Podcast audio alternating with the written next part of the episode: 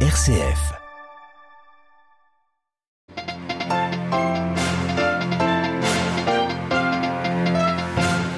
Le pape invite les fidèles à garder confiance en Jésus pour avancer au large. Les moments d'obscurité sont aussi des moments de rencontre avec le Christ qu'il faut savoir accueillir, a-t-il expliqué hier avant la prière de l'Angélus. De nouveau pour parler entre le gouvernement colombien et l'ELN, il s'ouvre ce lundi au Venezuela et ont pour ambition de trouver une paix avec la dernière guérilla active dans le pays. Dans ce journal également, l'Ukraine et les bombardements russes qui se poursuivent dans les oblasts de Kherson et d'Odessa. Et puis en cette veille du 15 août, nous irons à Lourdes, bien sûr, où des milliers de pèlerins sont réunis pour célébrer l'Assomption lors du pèlerinage national. Le culte marial, nous en parlerons aussi dans notre dossier en fin de journal en prenant la direction de la Chine. Comment la piété mariale s'est diffusée dans l'Empire du Milieu? Nous avons posé la question au jésuite sinologue Benoît Vermander. Radio Vatican, le journal Olivier Bonnel. Bonjour, avant de réciter la prière de l'Angélus hier, le pape François a invité les fidèles de la place Saint-Pierre à affronter les difficultés de la vie en ayant confiance en Jésus. Les moments d'obscurité sont aussi des moments de rencontre avec le Christ qu'il faut savoir accueillir selon François. Les détails avec Alexandra Sirgo. Avoir confiance en Jésus ne nous permet pas d'éviter les difficultés, mais de les surmonter.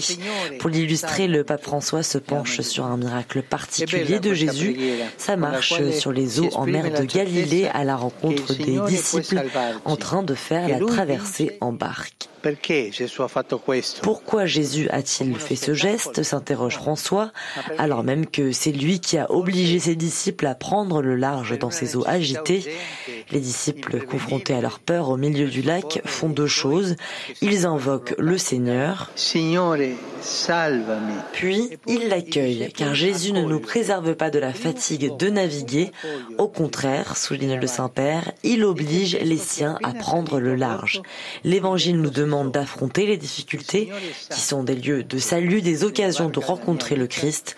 Le pape François a conclu en demandant à Marie de nous aider à chercher dans les sombres traversées la lumière de Jésus la luce di Gesù. compte rendu signé Alexandra Sirgan et à l'issue de cet Angélus, le pape a une nouvelle fois tourné son regard vers les migrants après un nouveau naufrage tragique en mer Méditerranée qui a coûté la vie à 41 personnes au large de Lampedusa. Depuis le début de l'année, près de 2000 hommes, femmes et enfants sont morts en essayant de rejoindre l'Europe, a rappelé François, qui a dénoncé une blessure ouverte de notre humanité. Le pape qui a souhaité encourager les efforts politiques et diplomatiques qui visent à guérir cette blessure dans un esprit de solidarité et de fraternité. Le Saint-Père qui a également adressé ses prières hier à l'Ukraine et au Cameroun où un pèlerinage marial est organisé demain avec les chrétiens de Bafoussam pour demander la paix dans le pays. Dans l'actualité internationale, un nouveau cycle de négociations qui s'ouvre ce lundi entre le gouvernement colombien et l'armée de libération nationale, l'ELN, la dernière guérilla encore active dans le pays. Des discussions qui se tiennent à Caracas, la capitale du Venezuela, et qui devraient durer jusqu'au 4 septembre prochain. À Bogota, les précisions d'Anne Proenza. Le précédent, Claude en juin à La Havane, avait déjà permis d'accorder un cessez-le-feu historique de six mois qui a débuté le 3 août. L'arrivée des délégations du gouvernement et de l'ELN à Caracas a cependant eu lieu dans un climat un peu tendu car en Colombie, le procureur général de la nation, Francisco Barbosa, très ouvertement hostile au gouvernement de Gustavo Petro, vient de dénoncer que ses services auraient découvert un plan de l'ELN pour l'assassiner. L'ELN a aussitôt complètement démenti cette information et dénonce au contraire que le procureur cherche avec une telle annonce à saboter les négociations. Le LN, né en 1964, est considéré comme la dernière guérilla en activité en Colombie depuis l'accord de paix signé en 2016 entre le gouvernement et les FARC, même s'il existe d'autres groupes armés en Colombie. Les négociations de paix avec le gouvernement de Gustavo Petro ont commencé en novembre 2022, alors qu'elles avaient été suspendues par le gouvernement précédent. Anne Proenza, Bogota pour Radio Vatican. Climat toujours tendu en Équateur alors que le premier tour de l'élection présidentielle se tiendra dimanche prochain. Le pays d'Amérique centrale est gangréné par la violence des cartels de la drogue. Un candidat, Fernando Villavicencio, a été abattu mercredi dernier à l'issue d'un meeting électoral à Quito. L'état d'urgence a été instauré pour 60 60 jours dans le pays. Hier, en Équateur, avait lieu un débat télévisé entre les sept principaux candidats. Parmi les propositions évoquées, le renforcement de la sécurité dans le pays pour lutter notamment contre le trafic de drogue. L'Argentinelle élira également son nouveau président. Ce sera le 22 octobre prochain. Hier avaient lieu les primaires pour désigner les candidats et c'est Javier Milei, jeune économiste de 42 ans, qui est largement arrivé en tête. Connu pour ses outrances, parfois comparé à Donald Trump, il se présente comme un anarcho-libéral et prône pour la dollarisation de l'économie argentine. Le président sortant Alberto Fernandez ne se représente pas l'Argentine qui doit faire face à une inflation galopante et à l'explosion de la pauvreté. Le bilan des terribles incendies sur l'île d'Hawaï ne cesse de grimper. Il est désormais de 93 morts et pourrait encore augmenter. Seuls deux corps ont pu être, ont pu être identifiés, signe de l'intensité du brasier qui a dévoré l'archipel américain situé dans l'océan Pacifique. Hier, le pape François, à l'issue de l'Angélus, avait annoncé pour les nombreuses victimes. En Ukraine, ce lundi a été décrété journée de deuil national dans la région de Kherson par les autorités. Les bombardements russes du week-end ont fait au moins sept morts dans la région alors que dans le même temps, la flotte russe de la mer Noire a procédé à des tirs de barrage contre un navire qui voulait rejoindre un port ukrainien. À Moscou, les précisions de Jean-Didier Revoix. Un enfant de 12 ans et un nourrisson de 23 jours figurent parmi les sept victimes des tirs d'artillerie russes qui ont visé hier deux villages de la région de Kherson. Des frappes qui ont en outre fait plus de 20 blessés que Kiev dénonce, d'autant plus que d'autres bombardements sur d'autres localités ont également fait des blessés parmi la population civile. Pour les autorités ukrainiennes, il s'agirait d'une vengeance des forces russes après les attaques de la veille contre le pont de Kerch par les forces ukrainiennes. Moscou a en effet annoncé avoir neutralisé plusieurs missiles qui avaient pour cible le pont qui relie physiquement le territoire de la Russie à la péninsule de Crimée. On a pu voir samedi sur les réseaux des images du pont avec en plusieurs endroits d'importants nuages de fumée blanche servant sans doute à dissimuler des parties sensibles de l'édifice pour le protéger d'éventuelles attaques. Dimanche, les autorités russes ont en outre fait savoir qu'elles avaient procédé à des tirs de barrage en mer Noire contre un navire qui se dirigeait vers la côte ukrainienne. La défense russe a précisé que le navire dont le port d'attache est Istanbul avait pu reprendre sa route après avoir été inspecté. Il devait atteindre le port d'Ismaïl, situé sur le Danube, à la frontière avec la Roumanie. Jean-Didier Revoin, Moscou pour Radio Vatican. Le ministre chinois de la Défense Li Shangfu attendu à Moscou et au Bélarus, annonce faite tout à l'heure par Pékin. Li Shangfu qui doit notamment assister à Moscou à la 11e conférence sur la sécurité internationale, a précisé le ministère des Affaires étrangères chinois. Comme chaque année à l'approche du 15 août, le sanctuaire de Lourdes fait le plein. Près de 10 000 pèlerins sont attendus demain pour célébrer la fête de l'Assomption. Lourdes qui en cette année 2023 célèbre aussi le 150e anniversaire du pèlerinage national. Depuis le 11 et jusqu'au 16 août, les cinq jours de pèlerinage mettent en avant l'accompagnement des malades, toujours au centre de l'attention du sanctuaire, et offrent également une large place à la réflexion à travers la présence de nombreux conférenciers. Ils aborderont des sujets aussi divers que l'histoire des pèlerinages le synode sur la synodalité, la fin de vie ou encore la protection de l'environnement. Des temps d'échange et de paroles qui font de ce pèlerinage national et du sanctuaire des liens importants entre l'Église les fidèles. Le père Michel Dauban est le recteur du sanctuaire marial de Lourdes. Ah, j'en suis évidemment convaincu.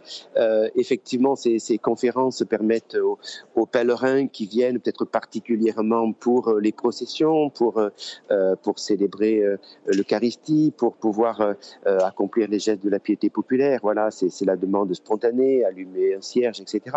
Mais de fait, les propositions de ces conférences permettent effectivement ben, d'élargir d'élargir l'horizon de, de, de, chacun en, en, répondant, en apportant des éléments de réponse aux questions euh, qui sont les questions d'aujourd'hui. J'ai envie de dire que les questions de société, on les, on, les reçoit de multiples manières et, on y répond ou communautairement euh, ou alors individuellement aussi. Euh, en tant que confesseur, je peux attester à quel point euh, toutes ces questions-là arrivent de plein fouet dans la chapelle des confessions et que de fait, on répond en donnant des éléments de discernement de manière effective et que c'est ô combien reçu. Le père Michel Dauban, recteur du sanctuaire marial de Lourdes, interrogé par Jean-Charles Puzolu, des propos qui seront à retrouver sur vaticannews.va.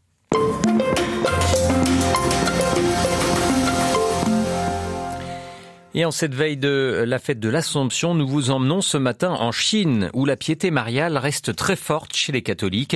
C'est dès la fin du XVIe et au début du XVIIe siècle que le culte marial est introduit en Chine impériale avec l'arrivée des premiers jésuites sur place. La dévotion à Marie s'est accrue peu à peu dans l'Empire du Milieu au siècle des missionnaires, le XIXe siècle, avant de subsister bien sûr jusqu'à nos jours avec toutes les particularités historiques que cela implique. L'inculturation joue là toute son importance ainsi sont apparues et ont été encouragées des représentations de vierges sinisées. Le culte marial revêt également en Chine une dimension interreligieuse.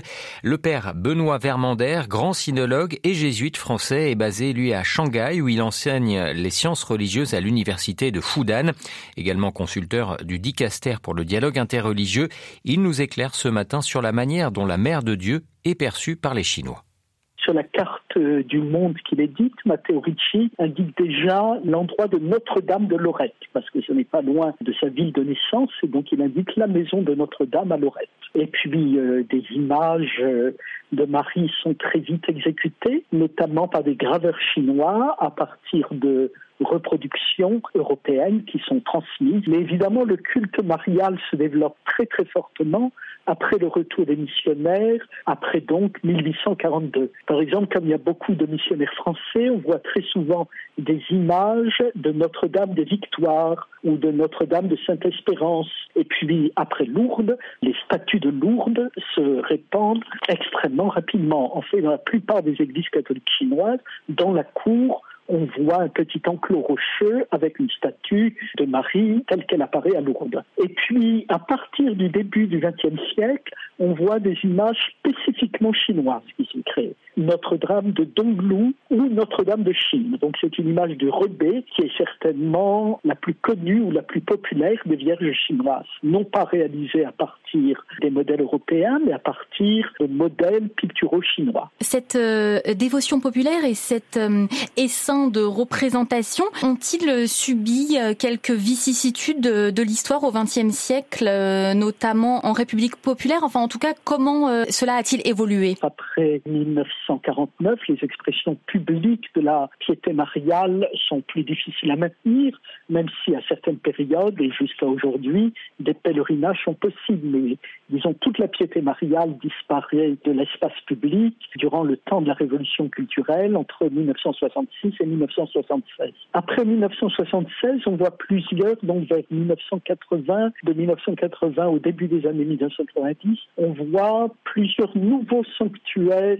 dédiés à Marie qui sont créés, avec souvent un nouveau thème, enfin un thème qui existait déjà, mais qui peut être euh, expliqué par le contexte historique, par les dix ans de révolution culturelle.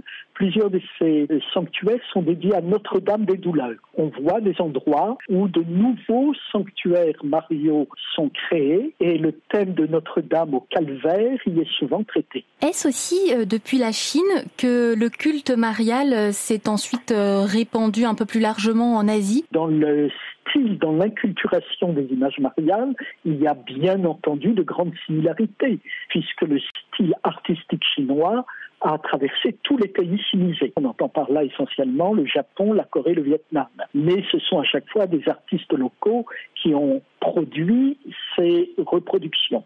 Ce qu'en revanche il est possible, mais ça ne vient pas exactement de la Chine, mais disons euh, ça s'est passé dans les maîtres de Chine, c'est que le culte marial lui-même a influencé la féminisation au moins d'une déité bouddhiste, Guanyin, qui est le Bodhisattva, c'est-à-dire le Bouddha resté dans ce monde de la miséricorde.